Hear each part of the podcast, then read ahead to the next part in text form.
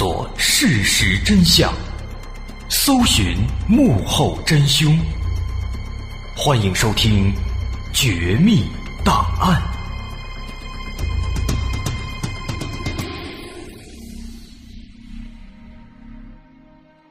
欢迎收听今天的《绝密档案》。今天咱们继续来说这个贵阳的空中怪车事件。在上期里，咱们说了，针对空中怪车事件，专家们提出了两种说法，一种是下机暴流说，一种是陆地龙卷风的说法。但这两种说法，我们都分析了，都有着明显的缺陷，并不能够解释全部的这些奇怪现象，而且。据说在此之后，还有了更加惊人的发现。那这些发现又是什么呢？咱们慢慢的来说。贵州的 UFO 研究会的副理事长兼秘书长胡奇国等人，当时在第一时间也是赶到了现场，也正是他们发现了这些更加惊人的现象。不过，当时政府的科学考察人员劝告他们不要随便的公开这些更加惊人的发现，以免引起社会恐慌。当时他们也就听话了，没有公开。可是没想到，到了二零零六年，北京科技报的一篇文章，叫做《贵州 UFO 事件终有定论：空中怪车并非外星人所为》。在这篇文章中。肯定了空中怪车这起奇异的事件，但是胡奇国发现，唯独没有提到那些更加惊人的现象。于是，在查看了更多报道之后，发现这些报道也是没有提到这些现象。最终，忍无可忍的胡奇国在事发十一年之后就公布了真相，揭发了这些本该让大伙知道的。更加惊人的现象。那这些现象都有什么呢？它主要包括五点，咱们慢慢的来说。第一点，就是没有被透露的神秘的第五片区域。当时官方宣布有四片区域被大风破坏，树木都被拦腰折断。我们在上期的开头也稍微提了一下。但是实际上，其实除了这四片区域之外，还有另外的第五片区域存在。这片区域它不同于其他四片，出现了明显的烧灼痕迹。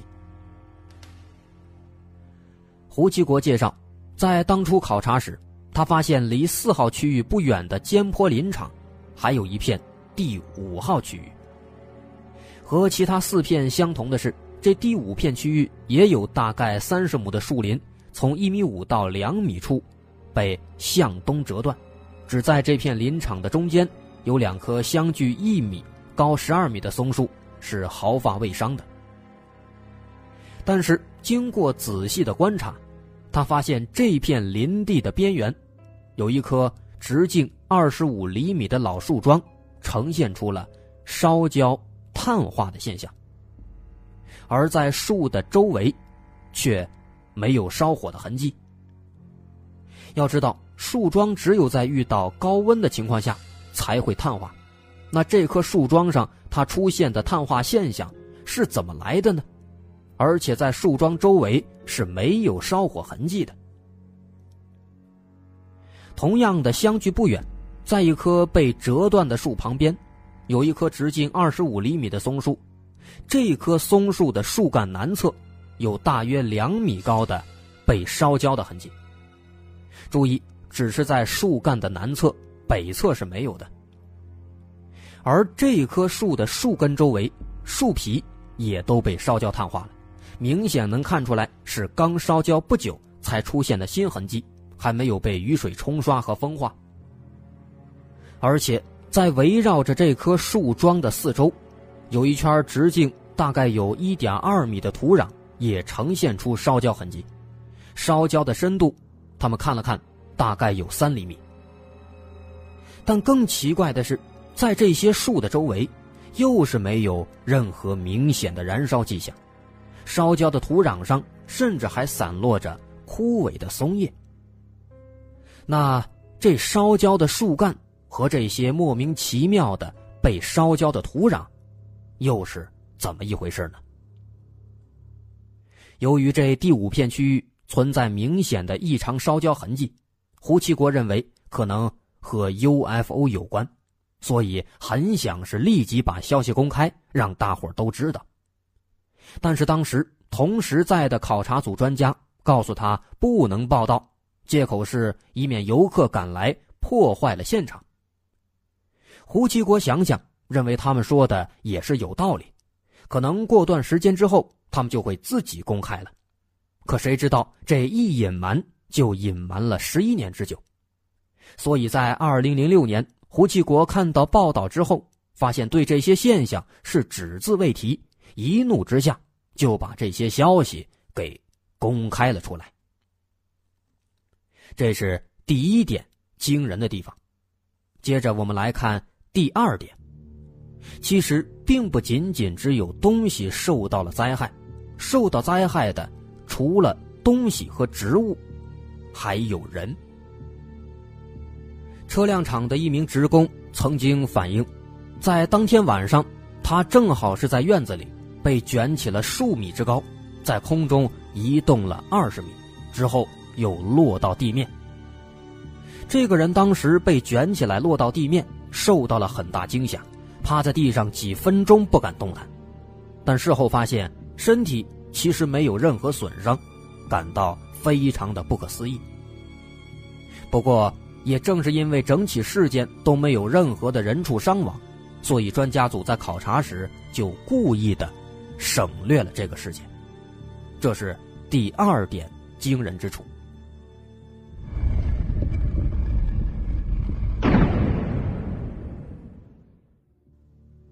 接着是第三点，这个空中怪车现象其实并不仅仅只出现过一次。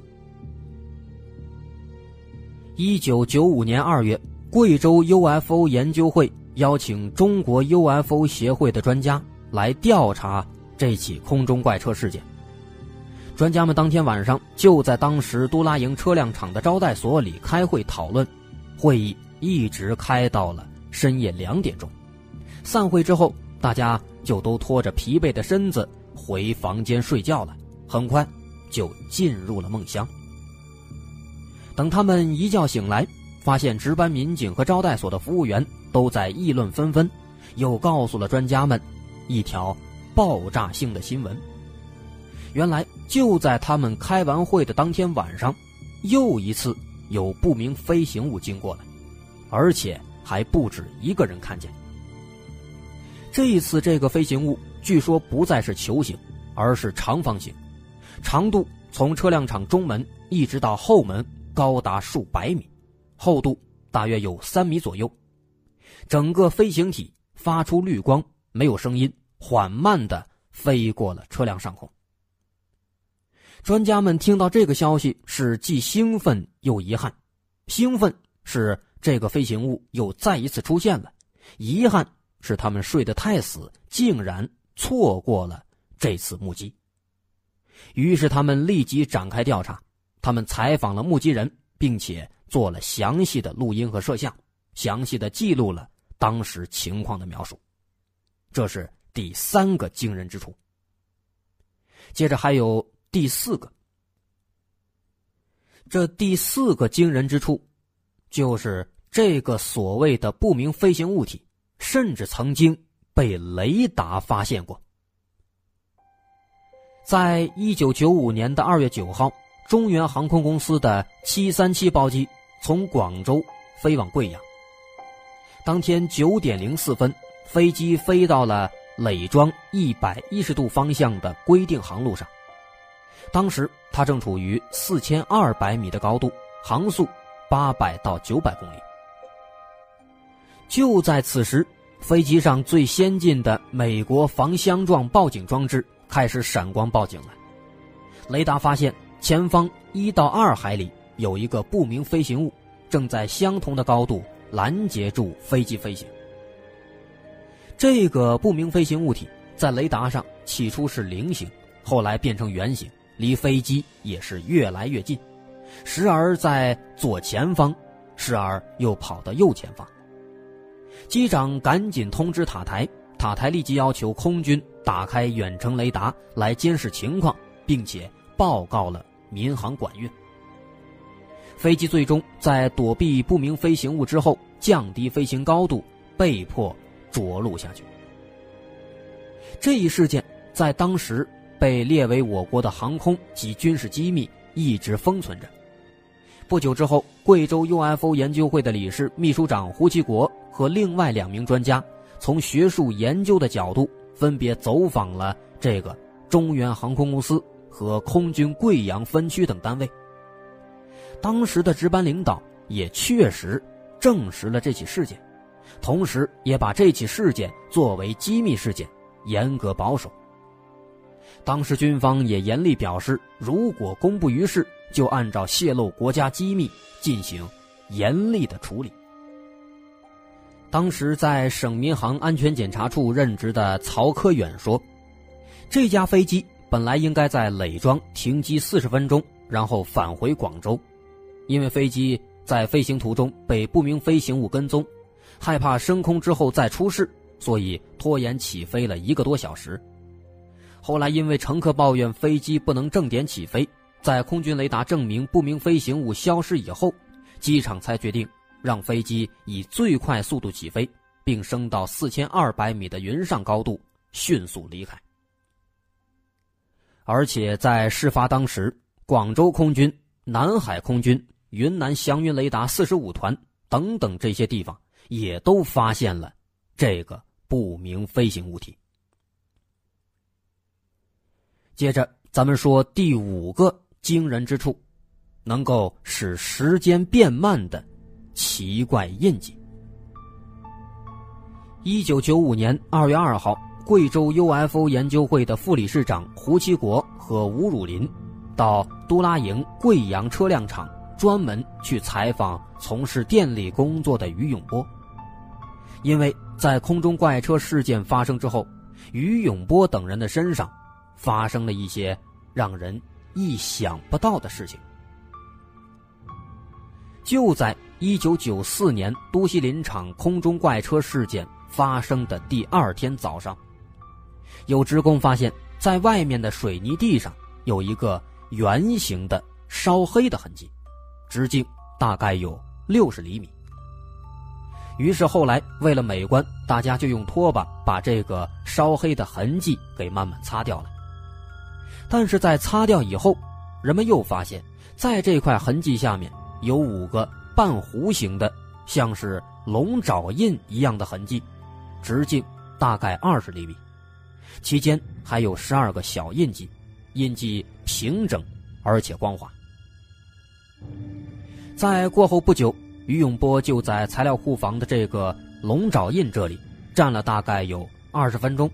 等到厂里下班铃响铃时，他一看手表，发现手表慢了二十分钟。根据于永波的描述，他的手表向来是走得很准，所以他就怀疑是这个龙爪印的影响。于是下午他又去把手表放在地上。放了四分钟，发现手表果然又慢了四分钟，而把手表放在其他地方进行测试，却没有任何异常。为了查出真相，贵州 UFO 研究协会的专家也开展了全面调查。在一九九五年的二月底，胡其国再次来到了于永波说的这个龙爪印的地方，在这里停留了二分钟。当天下午五点二十五分，他要乘火车回贵定，在开车时发现手表果然是慢了十五分钟。他猜测是受到了这个龙爪痕迹的影响。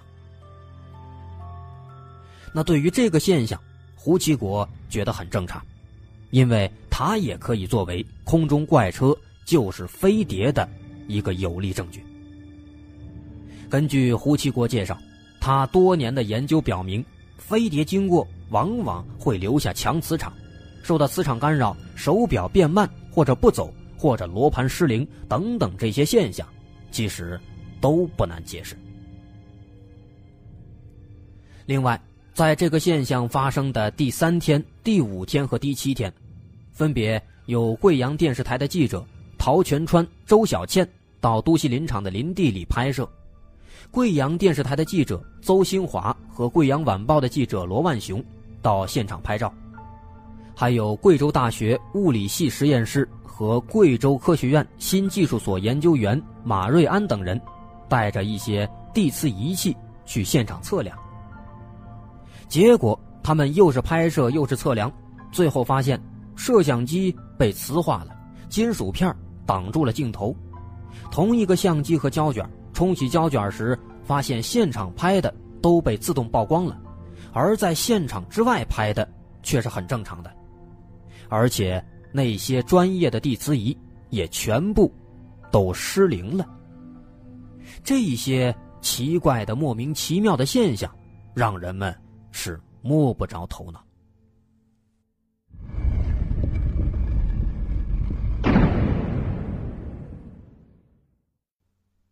鉴于以上这些种种的匪夷所思的现象，UFO 研究者专门请来了一些科学家，对现场重新进行分析。我们需要说明的是，这一次他们请来的可不是那些官方的学者。而是一些非官方的科学家。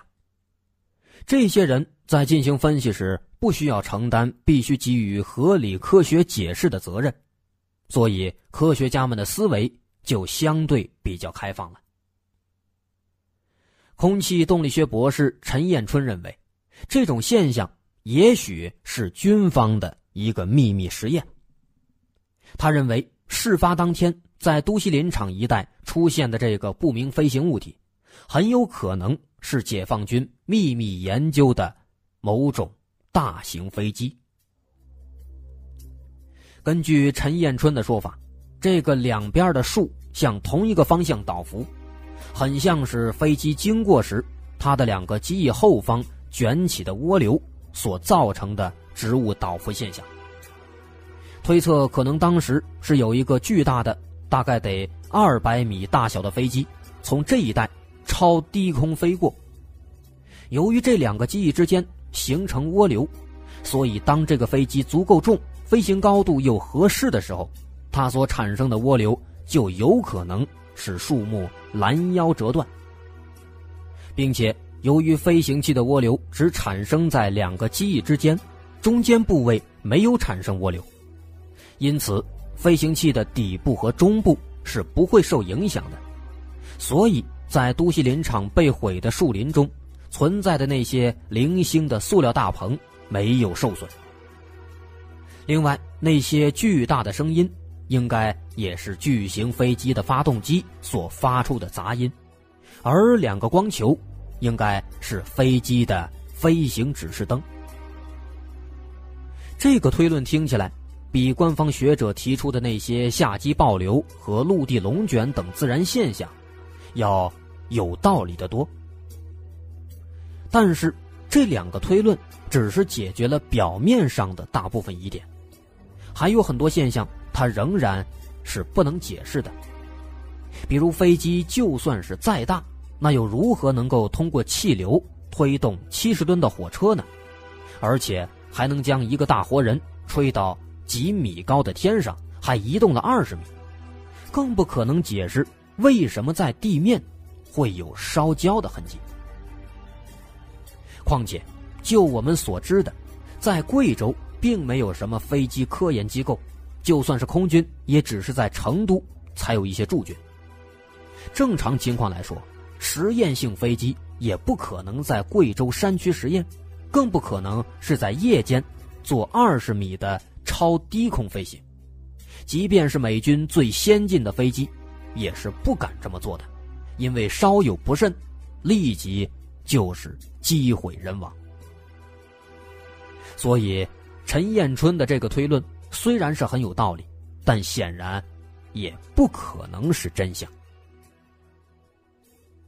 在进行了一番研究之后，贵州科学院的高级工程师马瑞安又提出，这也许是军方新式的射流推进器的飞行器，而不是那种常见的飞机。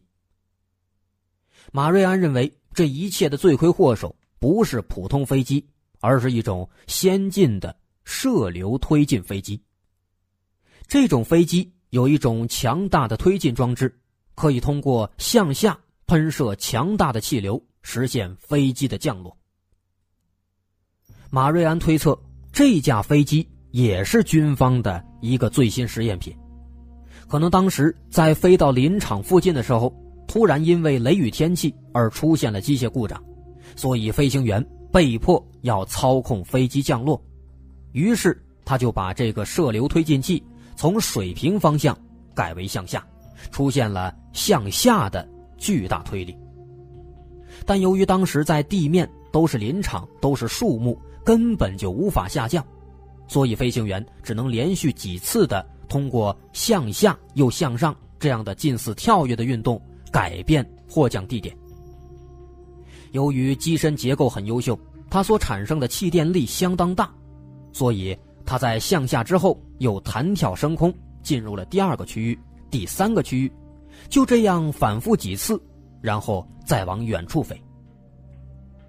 马瑞安认为，根据空气动力学的原理，在飞机两端就会形成刚刚我们说的那种涡流，从而就可以对树木。造成破坏，并且仍然不会吹飞塑料大棚和一些小树木。而至于有的地方被烧焦，这个观点也是可以解释。由于向下喷射的气流温度极高，所以着陆点的树木出现一些烧灼现象，也是可以正常理解的。此外，林场人听到的巨响，仍然有可能是这个飞机所发出的杂音。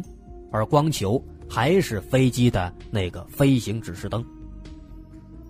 后来，在连续几次迫降失败以后，最终飞机飞到了比较开阔的车辆场，吹飞了屋顶，巨大的推力甚至把火车车厢也给推动了二十米，最终才让飞机完全的稳定下来，后来才加速升空，飞走了。这么一听。马瑞安的推论似乎是更有道理。对这种新式推进器，我们是不太了解。不过，我们姑且相信这种强大的新式推进器的确有推动火车的力量。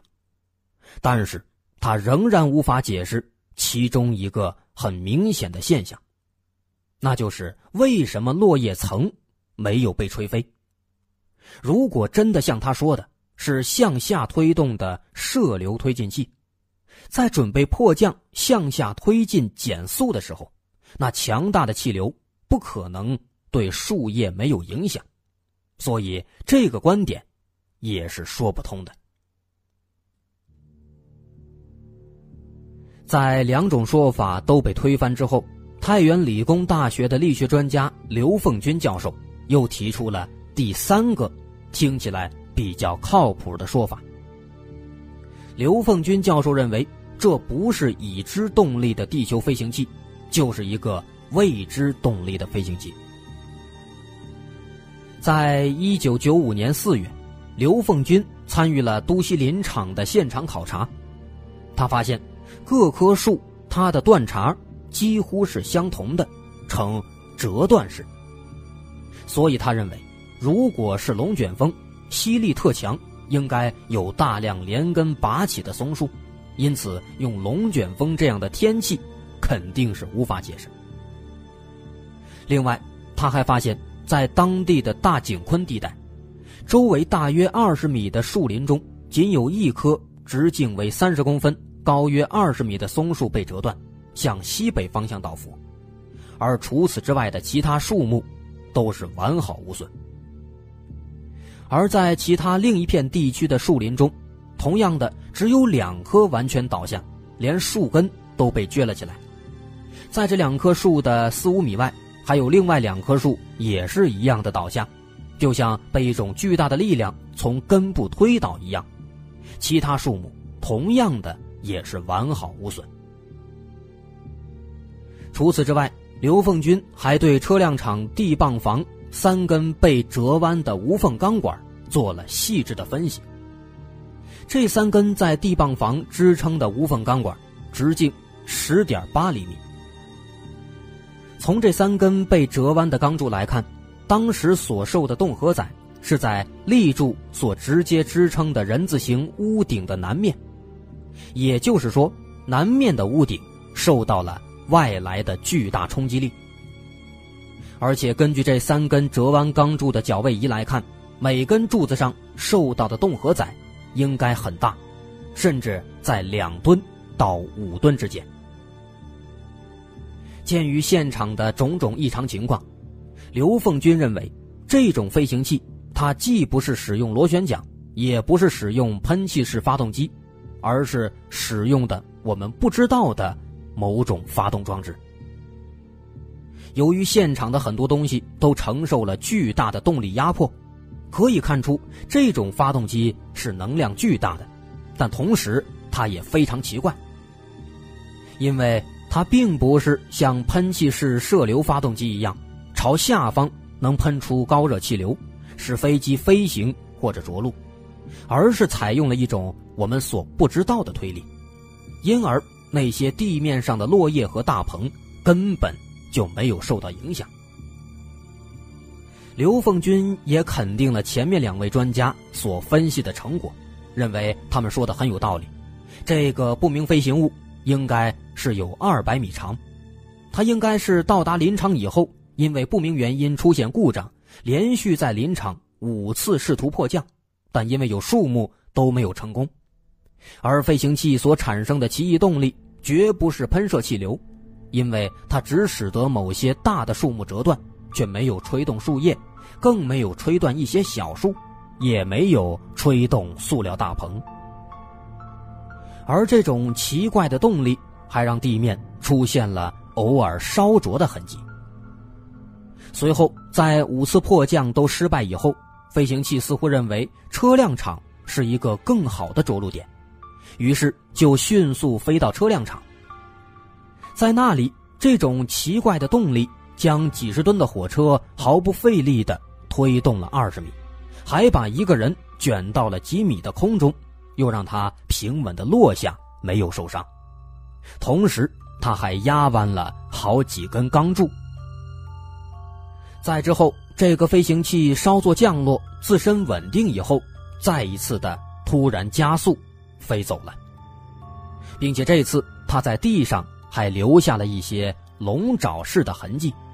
由于这种神奇的推动力，致使在痕迹上留下了一些干扰性磁场，导致手表出现了异常现象。再到后来，不知什么原因，第二年的二月九号，他再一次飞到了林场，被更多人发现，甚至还被军方雷达给侦测到了。总的来看，刘凤军的这种说法，等于就是把这起空中怪车事件归因到了其他的未知科技领域。而这个飞行器的作者，也许是外星人，也许是可能存在的地底人，也许是传说中的海底人。当然，也有人说可能是某些国家掌握了更先进的科技。当然，这种说法，我们。也不予以否认。总之，刘凤军的这种说法还是博得了更多人的赞同。而事实上，空中怪车事件给当地留下的，除了这些奇怪现象，还有相当多的后遗症。